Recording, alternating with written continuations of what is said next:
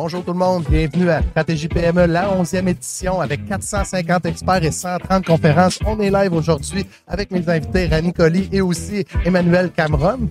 Je vais prendre le temps de les laisser se présenter aussi. On, a plusieurs questions que on va pouvoir s'amuser ensemble et un peu répondre, surtout sur les impacts sociaux aujourd'hui. Je vais laisser mon ami Rani Colli peut-être de se présenter en premier. Bienvenue. Merci beaucoup de l'invitation. Merci, euh, Emmanuel. Euh, René Collier, associé chez Credo. On est une firme d'impact euh, social et environnemental et on aide les organisations euh, dans leur transition socio-écologique. Donc, euh, merci de l'invitation et la chance qu'on a à parler à vos auditeurs. Good. Hey, J'ai un co-animateur aujourd'hui que ah. je pense que c'est la première apparition. Il est toujours derrière la scène ou en arrière de, de l'émission.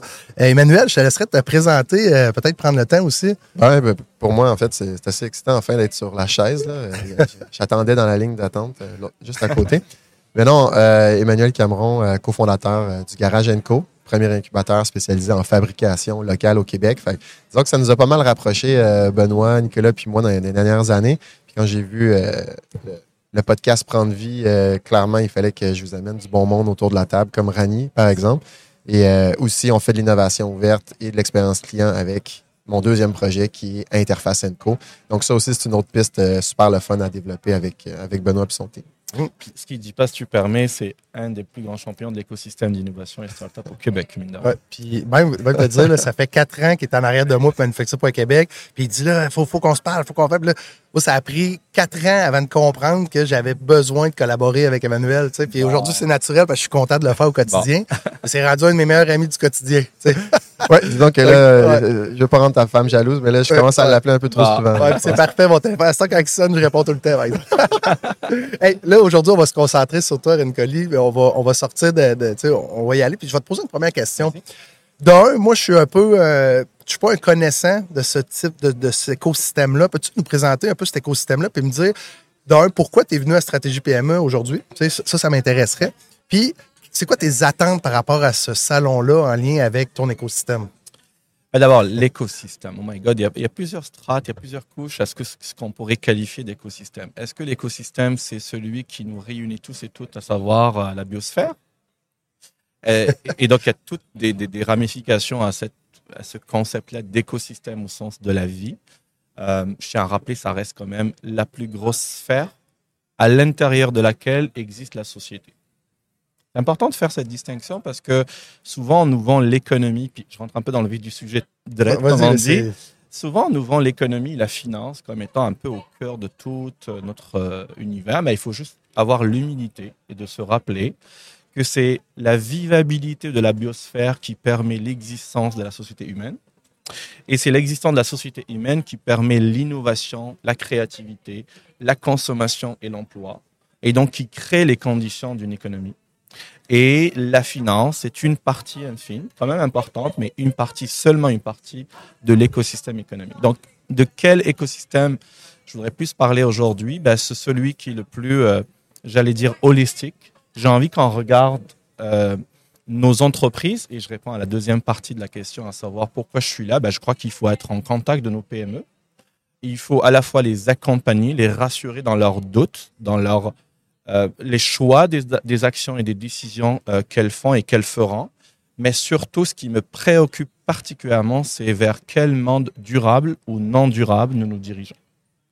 Et donc, le modèle d'affaires de nos organisations et de nos PME aujourd'hui sont majoritairement extractifs. Donc, ils extraient des ressources humaines naturelles pour les transformer en produits ou services, les manufacturiers en produits plus que services, et euh, ça génère des rejets, ça génère des produits, ça génère des revenus. Euh, la notion même de création de valeur, telle qu'on l'a connue dans les dernières décennies, à savoir bah, je crée de la valeur financière, n'a aucune espèce d'existence dans le monde dans lequel nous vivons. Ça ne peut plus être la, définition de ce que ça veut dire la création de valeur. Tu ne peux pas créer de la valeur si tu n'es pas conscient de ce que tu extrais comme ressource et de à quel point tu régénères les écosystèmes dans lesquels tu existes comme, entreprise. Donc, j'ai hâte de, voilà, d'aller à la rencontre de ces chefs d'entreprise. Toi, des fois, tu dois vivre des, un syndrome de, pas de Dunning-Kruger, je pense que ça s'appelle, où tu sais, les gens parlent, ils savent pas de quoi ils parlent, puis ça a un impact sur la culture générale des gens ou même la compréhension. Tu sais, moi, je suis pas le plus éduqué en termes d'environnement. Je pense que j'ai une conscience sociale qui est importante, on va dire ça comme ça. Mais tu sais, je connais pas tous les aboutissements. Puis j'ai une autre question. Comment vous êtes connus, vous deux? Je suis comme. Ah. euh, C'était où ça part? Tu sais, je vous ai vu tantôt, vous êtes? Vous étiez content de vous serrer Laval. mais- euh, comment? Laval. Laval. Pourquoi Laval? euh, Je te laisse. Non, euh, ben, honnêtement, euh, dans, dans mon passage, justement, on parlait de finances, puis de finances responsables, puis de finances écologiques. Mais j'ai travaillé dans le financement de start-up, puis à ce moment-là, une des régions que je desservais, c'était la belle région de Laval, et je trouvais qu'il manquait de, gens euh, pour euh, venir euh, inspirer, shaker, remettre en question un peu le statu quo. Et c'est là que je suis tombé sur Rani dans, l'écosystème innovant et entreprenant de, de- Laval. Et on ne s'est pas quitté depuis. Je l'ai même retrouvé sur différents mandats dans des organisations où je m'implique. Je m'implique sur le conseil d'administration du réseau Micro-Entreprendre pour le, le microcrédit auprès des entrepreneurs à travers le Québec et aussi à travers euh, l'Association des développeurs économiques du Québec. Et là aussi, j'ai retrouvé aussi Rani. Fait que je me dis, Rani, il- doit faire des bonnes choses. Il y, a, il y tout un credo au niveau de la responsabilité sociale puis de- du développement durable. Fait que partout ce que je peux amener Rani. Ça veut dire que faire. c'est pas la, première fois ni la dernière fois qu'on va le voir sur le podcast. C'est ça que ça veut dire. là. On va le croiser Avec partout plaisir. après. Ben, c'est bon. On aime ça, agrandir la communauté. Puis j'ai une question pour toi. Dans les cinq dernières années, qu'est-ce qui a changé dans l'industrie dans laquelle que tu agis? Qu'est-ce qui, est-ce qu'il y, a y vraiment des gros changements ou on est sur statu quo présentement? Bonne question. Euh, beaucoup de choses qui étaient invisibles sont rendues visibles dans les dernières années. Euh, pandémie oblige, mais juste quand tu parlais de conscience sociale, je pense que nos chefs d'entreprise, grosso modo, ont la conscience sociale. On est dans une business de PME au Québec, au Canada en général, mais au Québec euh, aussi. On est dans une business, si ce n'est pas familiale au sens strict du terme, elle est vécue comme une famille au sens social du terme. Donc, je crois que euh, on a pris pour acquis qu'on est, euh, euh, conscient de, la société et de l'environnement, sauf que les dernières années nous, ont montré qu'il y a une certaine illusion de durabilité.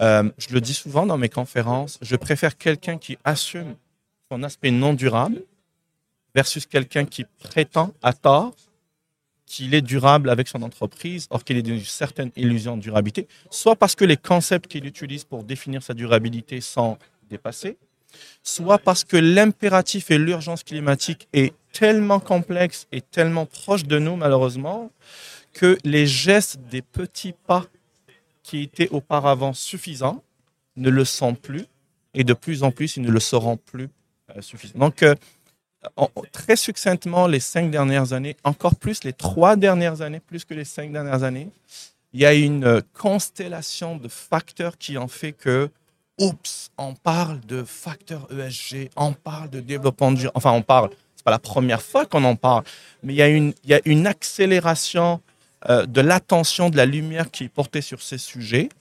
Ma, modeste contribution dans tout ce brouhaha, est-ce qu'on peut faire la distinction entre ce qui est réellement durable de ce qui ne l'est pas tout à fait.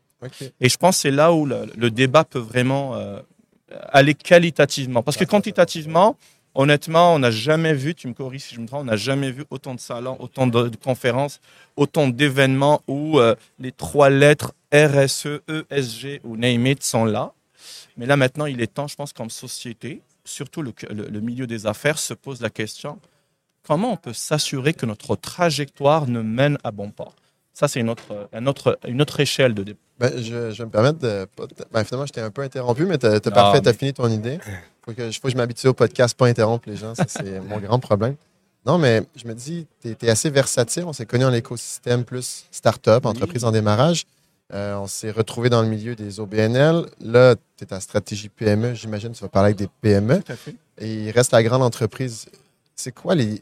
C'est quoi la différence des défis qui, qui, qui vient à chaque strate, finalement, du degré de stade d'avancement des, organisations? Tu as raison. Puis je compléterai même peut-être le, continuum, euh, le 360 avec le municipal, gouvernemental et paragouvernemental, parce qu'ils ils sont aussi des acteurs.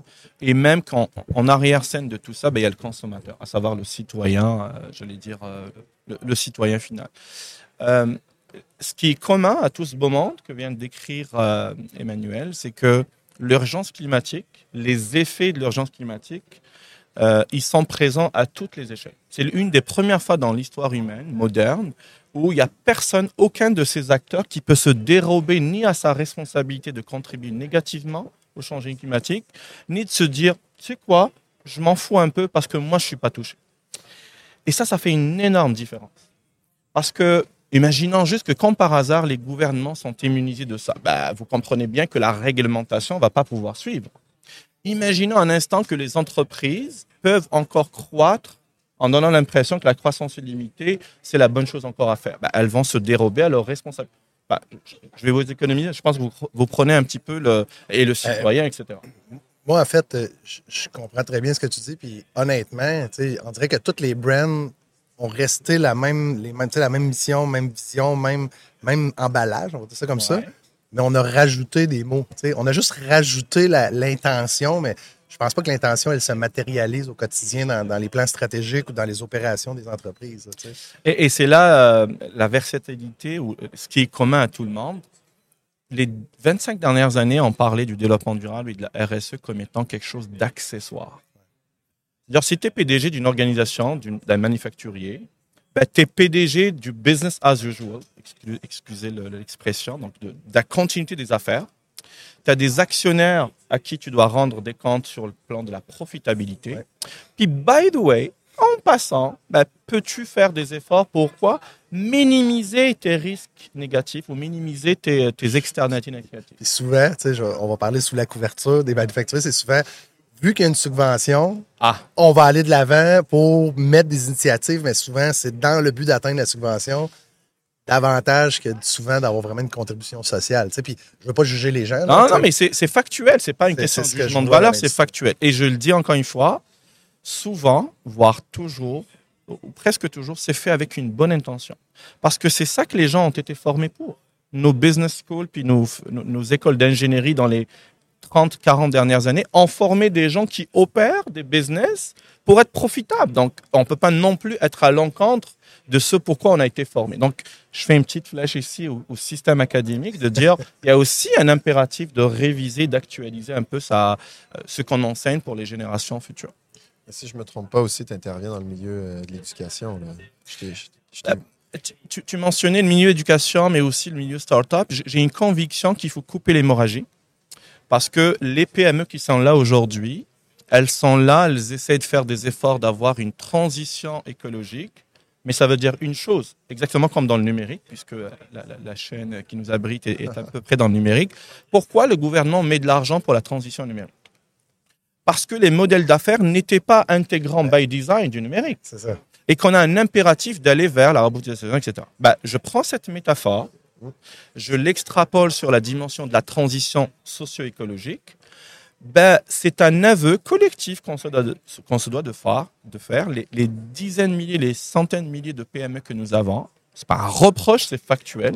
Notre étude euh, sur la perception de la RSE euh, au, Québec l'a démontré. Euh, on pourra la, mettre comme lien de téléchargement pour, les gens qui, nous écoutent. Ben, elle démontre que, en termes d'auto-perception, les PME québécoises se perçoivent comme passablement bonnes, voire excellentes. Lorsqu'on parle de passage à l'action et de qu'est-ce que réellement on fait en vue de rediriger les efforts par- vers la transition écologique, là, on attend du financement externe. On n'a pas le temps, on a d'autres priorités. Il faut que mes compétiteurs prennent d'abord le, le- le lead pour que je puisse moi suivre. Bref, euh, tout à peu près pour, euh, d'une certaine façon, justifier l'inaction.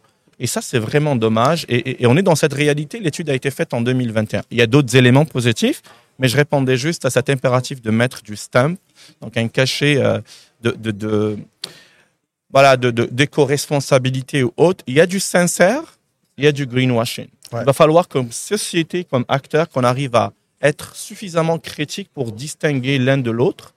Ça fait mal à ceux et celles qui sont intentionnels parce qu'on ne leur donne pas la voie nécessaire pour réellement faire une différence dans la société. Et ça, malheureusement, ça donne une licence d'opérer dans le traditionnel pour les entreprises qui le font pour les mauvaises raisons. C'est dur d'en rajouter après. c'est intéressant à passer, puis ton vocabulaire est tellement bien. Là, c'est, c'est- Je pense que les gens sont chanceux de t'avoir aujourd'hui dans, dans l'écoute. C'est moi qui l'ai. Moi, j'a- j'avais une question.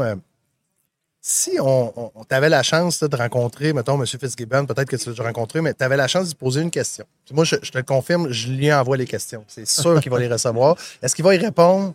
Je ne sais pas, mais il va recevoir les questions. Euh, est-ce qu'il y avait une question que tu aimerais y poser? Tu aimerais avoir une réponse. Puis, tu sais, restons dans, le positif quand même, mais, une bonne question. Euh, puis je te laisse y réfléchir si tu as besoin d'y réfléchir. Mais... Ben, je pense qu'elle est assez prête. Puis je pense que plusieurs acteurs de la société civile, euh, tant comme citoyens que comme citoyens corporatifs, se la posent. Euh, et, puis, je l'espère constructive. Elle est bonne ou pas, c'est, n'est pas à moi d'en juger. je crois qu'on a été formé et formaté à faire ce qu'on appelle du forecasting, donc, donc, du prévisionnel. Sur la base de nos ressources actuelles, qu'est-ce qu'on est capable de générer comme valeur? Puis le gouvernement actuel, M. Fitzgibbon en particulier, en parle d'une conciliation entre l'écologique, donc l'environnement, et l'économique, à savoir la création d'emplois, la création de richesses. Euh, je me pose juste la question, et voici la question que je lui pose, mais je la pose au nom de la biosphère. Enfin, je, fais le porte-voix de la nature. J'essaie de prendre la posture de la planète et de nous projeter sur un horizon, disons 2040, 2050, parce que c'est à peu près les horizons dans Hydro-Québec, puis toutes les sociétés d'État, puis tout le gouvernement planifie. J'essaie de nous dire, si c'était à reculant, vers quel monde durable ou non durable nous, nous y serons en 2050 et si c'est non durable, qui m'a mon hypothèse, qu'est-ce qu'on a reculé, on est censé prendre comme décision aujourd'hui pour changer la trajectoire, la trajectoire et créer un point d'inflexion? Donc la question, succinctement, Monsieur Fitzgibbon, vous êtes responsable aux yeux de la société du futur et des générations futures et au sens de ce que la planète nous lègue comme ressources, quelle contribution pouvez-vous faire positivement pour une vraie, un vrai changement de trajectoire vers un vraiment durable dans lequel le Québec, et ça c'est une conviction personnelle, je crois que le Québec peut vraiment être un modèle de durabilité, mais il va falloir faire des, travaux, des, des, efforts assez, euh, assez intenses pour pouvoir euh, tracer cette trajectoire. C'est drôle parce que toutes les, les, les, aides sont beaucoup, euh, tu l'as bien dit, numériques, mais il y a beaucoup de compétitivité, euh, formation, mais formation du passé, non les nouvelles formations. Il faut, faut, adapter le modèle aussi. Puis tu te dis, dans l'éducation, les gens ne sont pas encore prêts, peut-être, notre modèle d'éducation. Puis, tu sais, je prends une entreprise. Moi, je pense qu'on est 32 chez GLM, dans mon mm-hmm. organisation, qui est en dehors du podcast, mais qui est GLM. Puis, sais, il n'y a pas personne dans l'organisation qui a une formation dédiée au développement durable. Y a pas, je veux dire, si on s'assoit comme telle direction, on va faire des bonnes actions, on, encourage le covoiturage, ça veut dire qu'on on donne des primes de déplacement plus élevées. Tu sais, il y, a plein de petits gestes qu'on fait. Mais concrètement, le, livre va aller, puis peut-être que si tu as des références, ça serait bien autant pour moi que pour les autres, mais où on va chercher les ressources pour se poser bonnes questions comment on vient ajouter dans notre stratégie d'affaires le, module, pas le module, mais la, vocation de, de, de, l'action. C'est pas juste de, le dire, c'est ah facile de dire. Là. mais, mais, comment on peut, autre qu'investir dans des startups de développement durable, ça, oui, on l'a fait. je pense que tu as rencontré Nicolas aussi. Ça, on va continuer à le faire, puis ça nous intéresse, mais concrètement, une firme conseil, on n'est pas ceux qui consomment le plus. On va dire ça même. mais... Euh, pour les startups, j'aurais moins une question pour Emmanuel, parce qu'il n'est pas le seul animateur, mais parce que ça m'interpelle vraiment et ça m'intéresse à son point de vue euh, au niveau de l'écosystème startup et d'innovation. Mais honnêtement, le livre est écrit il y a plusieurs décennies. Ouais. Ça s'appelle Limit to Growth. Limit to Growth. Et le nom dit tout. Donc, euh, on va l'afficher. Ben, mais c'est vraiment comme si quelqu'un si, si quelqu'un veut vraiment euh, réfléchir à, la croissance illimitée que nous vend, que le système éducation, que le système économique et financier tente de nous vendre. Euh, et, moi, Emmanuel me connaît, j'étais partisan de l'innovation. Je le suis encore, mais celle qui est durable. J'étais partisan de l'apport de la start-up, mais aujourd'hui, je parle plus de la start-up d'impact. Donc, euh, je ne suis pas exempt de reproches. Je dis juste qu'il y a un moment de vérité, il y a une sorte de aha moment, que quand on le vit, il n'y a plus de marche arrière. On, ne peut plus sincèrement se regarder dans le miroir et être intègre, être honnête avec soi-même et avec les gens qu'on conseille. Donc, je passe mon temps, tant en conférence qu'en service conseil, qu'en coaching, à créer des points d'inflexion vers une véritable durabilité. Est-ce que j'ai tous les outils? Probablement pas. J'ai plus de questions que de réponses. Mais au moins, juste déguiser notre esprit critique, c'est déjà collectivement un des meilleurs, un, meilleur bienfait qu'on peut se faire. Ma question pour le startup, c'est Emmanuel, j'aimerais t'entendre sur. euh, vous êtes dans le manufacturier, vous êtes dans la, enfin, la partie vraiment hard et tout. Euh, Est-ce qu'on peut continuer à croître dans nos startups sans avoir une dimension éco-responsable, mais plus que ça de vraie durabilité? Et comme je connais la réponse qui est oui, mais comment le faire? Donc, euh, il n'y a pas que M. Fitzgibbon qui est destinataire de questions aujourd'hui. Mais c'est pas une question piège, honnêtement. Ah c'est le débat qui question m'intéresse vraiment. Ah ben, pour moi, la réponse, euh, c'est pas oui, c'est non. On peut, peut pas aller de l'avant. En fait, euh, nous, on, a fait une alliance avec l'Association des designers industriels du Québec. Puis on a la chance d'avoir euh, Thibault Lereiller, euh, qui, a- siégé au moins la dernière année et demie sur le, le- conseil d'administration avec sa firme Punctuate Design. Lui, c'est un des premiers à, en tout cas dans notre réseau à nous, puis dans les personnes qui nous le réfèrent, à promouvoir l'éco-conception Conception. et euh, tout ce qui est rattaché à ça. Puis nous, on est dans la fabrication locale. Alors, si tu combines l'éco-conception avec la première chose, c'est qu'est-ce qui va, qu'est-ce qui rentre comme, comme matériel, puis qu'est-ce qui va sortir à la fin de, la, de, de- de ta, ta chaîne de production. Puis aussi, la durée de vie de ton produit. Est-ce que tu, tu fais exprès de, de- de le rendre périmable trop rapidement? Est-ce que tu peux lui donner une deuxième vie? Est-ce qu'il y a des pièces de remplacement? Mhm. tout cet aspect-là de circularité est déjà intégré, on, on l'amène. C'est drôle que tu. On, on- on attend. euh, je sais pas si la date a été nommée. Aujourd'hui, on est quoi? On est le 16, le 15 novembre? Ça dépend 15. de la 15 novembre? On est, le, On- on est le jour de la diffusion. Ben, on, on- on- on par- on parlait du. On- mais non, on s'en cache pas, nous. OK, on s'engage. On est live. Ouais. Non, mais. On est live sur place, mais vous allez l'écouter une autre fois. Ben non, mais je, je reviens sur l'aspect plus gouvernemental, ministériel. Mais on est dans l'attente d'une semaine à l'autre, littéralement, d'un appel à projet où on proposait le premier programme euh, d'incubation en éco-responsabilité, Ah, wow. euh, soutenu par d'autres partenaires de- du marché, d'autres incubateurs et par une pléthore euh, d'acteurs aussi financiers. Fait pour nous, c'est la chance de dire ça, c'est le geste qu'on va poser. Puis juste pour que tout le monde sache, au Garage Co, euh, qu'on obtienne le programme, une subvention ou pas, on le fait, on, on va le faire. Pour nous, c'est c'est pas juste ah, on, on tente notre chance, Mhm. puis si on ne l'a pas, on, on- on tablette. On va le faire à plus petite échelle, plus tranquillement, mais on va avancer avec ça. C'est une raison pourquoi on n'a jamais coupé le lien entre moi et Benoît, même quand il répondait pas au téléphone il y a quatre ans. Mais euh, c'est là où on en est aujourd'hui. Puis moi, j'aimerais te retourner, parce que Benoît, on dirait qu'il t'a amené dans ma trappe. Euh, mais je savais pas, on ne savait pas que ça allait être toi qui allait passer. Non. Mais tu l'as amené tranquillement, puis avec Limit to Growth, dans les, dans les sphères du développement économique au Québec, donc toutes les organisations qui soutiennent l'entrepreneuriat de, de démarrage et de croissance, et les commissaires industriels, un des plus gros sujets tabous actuellement en lien avec ce qu'on discute, c'est la La décroissance. La La post-croissance. dé- T'sais, et ça fait peur aux gens. De quelle façon est-ce que tu l'adresserais pour amener les gens à. Peut-être aussi l'économie de fonctionnalité. mais Ouais, ouais. Comment on amène les gens à se projeter puis dire Ouais, moi, l'entrepreneur, ça me parle encore, le manufacturier, ça me parle, mais je vais le faire avec une, une logique différente de ce qu'on a appris sur les bancs d'école. Très intéressant. D'abord, il faut reconnaître que les bons d'école forment pour la croissance illimitée. Donc, c'est juste un aveu. Puis, c'est pas Ah, moralisateur. ben, moi, c'est je suis juste ingénieur industriel. Ben voilà.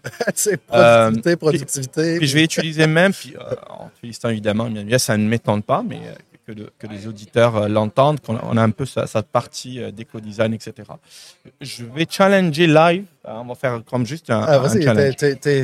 ici. là. Merci. On peut être dans la croissance illimitée, mal- même avec toutes les bonnes intentions et même les gestes concrets que Garage Co, par exemple, euh, tente de faire avec le financement encore plus. Euh, la question de raison d'être, c'est celle qui est l'une des plus importantes. On en a-tu vraiment besoin? Donc, Pierre-Yves McSween te sponsor. pas, pas nécessairement. Puis c'est pas c'est pas. C'est plutôt le limite du growth que je cite dans le sens on en a-tu vraiment besoin. Je peux améliorer la fonctionnalité. Je peux améliorer l'éco l'éco-design.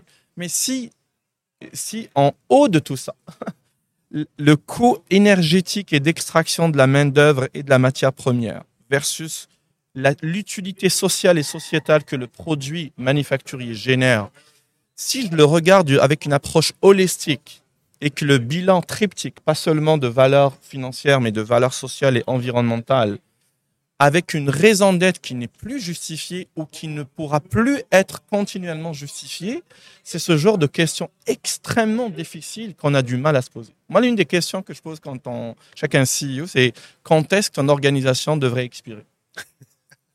Mais Wow. parce que si on ne se pose pas la question de quel Ah, enjeu social et sociétal que je suis censé résoudre, Ben, non, c'est vraiment free for all, comme on dit. Euh, si on ne se pose pas la question fatidique de est-ce que ma raison d'être est encore euh, pertinente, ben, sincèrement, on trouvera toute l'ingénierie nécessaire, tout, le, tout ce qu'il faut pour opérer à l'intérieur de la continuité des affaires. Et la limite entre les bonnes intentions sincères qui se matérialisent en des actions concrètes versus de l'autre côté le fake à mettre des acronymes ou des certifications de produits pour continuer euh, la continuité des affaires, c'est là, et malheureusement, la société civile n'est pas encore suffisamment consciente et éduquée avec un jargon. Là, je, je m'en excuse d'avance pour mais- les acronymes que j'utilise, mais, mais j'ai juste hâte que, ça de, que mon utilité personnelle ne devienne plus nécessaire. Que tout le monde parle ce langage et que tout le monde est conscient et consciente de ce que c'est qu'un modèle régénératif, un modèle d'affaires durable et régénératif versus un modèle d'affaires extractif. 98% de nos modèles d'affaires sont extractifs. Donc, donc sa, sa date de péremption est loin. Ah c'est ouais. ça qui est Ah, il Bah, c'est- Il va être nécessaire d'ailleurs, un petit bout de C'est temps. vrai, c'est vrai d'ailleurs, on me dit, ah bah finalement, tu, tu sers le jargon ou le discours qui te maintient, j'en suis vraiment désolé. Non, mais Et, et j'espère qu'on soit plus, plus nombreux pour que cette date se rapproche. pendant que tu, tu parles, j'écoute, puis je me dis, OK, là, ça veut dire qu'avec Manufacture.Québec, on devrait avoir un moment dans l'année où on, on interpelle les gens, puis que tu, tu- on reprenne des cas pratiques, ou peut-être quand il y a des études, comme tu disais, il y a des études qui sortent, qu'on vienne les- les- en parler aux gens. Au moins, je pense que la, première étape, c'est la sensibilisation. Il y on voit juste les case studies, euh, wow, avec un, brand, on voit pas la, la réflexion en arrière, les, questionnements, le, le fondement, en fait. Sais, je vois le temps passer, puis moi, j'aimerais ça, tu sais, Emmanuel, je sais que toi aussi, tu créatif, on va se rattacher là-dedans, mais ça serait le fun de le rappeler avec Manufacture.Québec dans une conférence aux manufacturiers. En tout cas, moi, je, l'apprécierais énormément. Puis d'un deuxième temps, j'aimerais t'entendre, si on avait la chance, là, ensemble, d'animer un podcast, celui-ci, mais avec quelqu'un d'autre que toi, c'est qui t'aimerais voir dans cette chaise-là? Tu sais que dans, dans le domaine éco-responsable, euh, la culture sociale, et, c'est beaucoup des termes, je vais peut-être les maganer, c'est moins le- mon quotidien, mais qui que tu penses que c'est pas obligé d'être un Québécois, il n'y a aucun problème, qui t'aimerais voir dans cette chaise-là, puis t'aimerais poser ces questions-là, ou peut-être même qu'on ait cette réflexion-là avec Ouais. lui? Ben, Il y a plusieurs euh, noms euh, euh, qui, qui me viennent en tête. Dans le monde académique, euh, des décroissionnistes de, de HEC Montréal, enfin le- l'un Ouais. en tout cas, euh, Marie-Ève. Ah, je suis content que tu Euh, euh, j- J'aimerais ça qu'il il a toute sa place ici. Ouais. Enfin, ceux qui n'en ont pas de voix, je vais te le dire, Ouais. au-delà de te nommer des personnes, faut juste réaliser que les médias, le système économique, les, les think tanks que nous avons prennent une certaine vision de l'économie capitaliste. Et c'est pas le capitalisme en soi qui pose problème, c'est le monocapitalisme. Quand je dis le monocapitalisme, c'est que c'est la finance qui, en bout de ligne, est l'un des principaux incitatifs de nos startups. Il en connaît quelque chose sur la levée de fonds. Ouais. Donc, tu as beau avoir le meilleur entrepreneur éco-responsable ou à impact, la mécanique économique, ça commence à se corriger avec des fonds d'investissement d'impact, etc. Mais la mécanique économique fera que, et c'est documenté par une étude du mouvement accélérateur et incubateur au Québec, s'appelle la dérive de la mission d'impact. Donc, toi, comme entrepreneur en devenir, tu es animé par la résolution d'un enjeu social et environnemental, mais la mécanique de notre écosystème fera que tu vas probablement aller chercher ta levée de fonds traditionnelle et tu vas devoir mettre des indicateurs de performance traditionnels. C'est ça. ça. qui nous pose problème. Ben, moi, c'est la meilleure idée. Il y a, il y a un start-up dont moi j'ai investi qui est chez vous, le Centre Ouais. virtuel. C'est sais, on détourne tous les meubles du, du public là, tu sais, qui sont jetés dans des centres d'enfouissement, des sites d'enfouissement, au lieu d'aller dans du triage ou même de la récupération pour les, les commissions scolaires, les gouvernements. C'est 95 euh, le moins cher à l'appel d'offres pour jeter dans des containers amenés dans des sites d'enfouissement. Mais si on se posait la question de comment on pourrait réutiliser le matériel à travers les OBNL au lieu d'en racheter des nouveaux et tout ça, puis peut-être même mettre des cartes euh, RFID dedans, des petites puces à 40 sous, puis d'être capable d'avoir une traçabilité sur le cycle de vie des produits. Mais tu sais, quand on est venu enregistrer notre centre de tri, on dit, ouais, mais un centre de tri virtuel, ça n'existe pas. Mhm. ouais, mais c'est, pour ça qu'on est là. mais, mais ça, on pourra en reparler une autre fois, mais c'est incubé chez vous, je pense que je me trompe pas. ouais, tout à fait. Mais, mais tu sais, c'est- ça, la- la- les règlements actuellement, les organisations actuellement évaluent sur ce qu'on connaît et non sur ce qui s'en vient. Je, je l'exprime dans mes mots, mais je trouve ça génial. Euh, on va poser une dernière question, Emmanuel, parce qu'il va falloir se quitter pour, pour, pour la. Puis on va se revoir. Nous, c'est- je, je- t'écoute parler, puis j'ai- beaucoup à apprendre de toi en passant, puis j'ai hâte de comprendre Et- ton c'est En écosystème. toute là. humilité, en fait, on, on est vraiment. c'est juste dire, il faut donner de la voix à ceux qui sont peut-être paraissent comme divergents du, de l'é- de- du système régnant, du système dominant. Mais euh, à, à ma place, il y a, hon- honnêtement, au Québec, on a des dizaines et des centaines de personnes qui, euh, qui ont leur place ici. Donc, il faut juste leur donner, écosystème. euh, leur donner cette place. Si, euh, si, exemple, on est les trois, dernière question, là, puis après, je vais falloir mettre fin malheureusement, là, puis on, se promène, puis d'un coup, je trouve une baguette magique. Moi, je suis quelqu'un de généreux. Au lieu de prendre le vœu, je te la donne, puis je te dis, fais-le ton vœu. Ça serait quoi ton vœu pour notre Québec là, que tu aimerais faire avec euh, cette baguette-là? là? Nous avons la taille, le territoire. on est un laboratoire d'expérimentation. Le Québec comme nation, le Québec comme territoire, la diversité euh, géographique et, des richesses humaines et non humaines que nous avons fait en sorte que nous sommes littéralement un espoir pour l'humanité. Saisissons cette chance, ayant le leadership d'impact nécessaire pour qu'on puisse prouver à l'humanité qu'on est capable d'expérimenter, de tester de nouvelles hypothèses et d'être une, une société post-croissance illimitée. Wow. Innovante, durable. Et de vente durable. Hey, messieurs, je vais devoir mettre fin euh, au podcast de la journée. Ça a été vraiment un plaisir de te recevoir sur la chaise bleue, en espérant que l'année prochaine, tu vas revenir sur la chaise bleue. On se tient en contact. Merci beaucoup. Merci, la pour l'animation.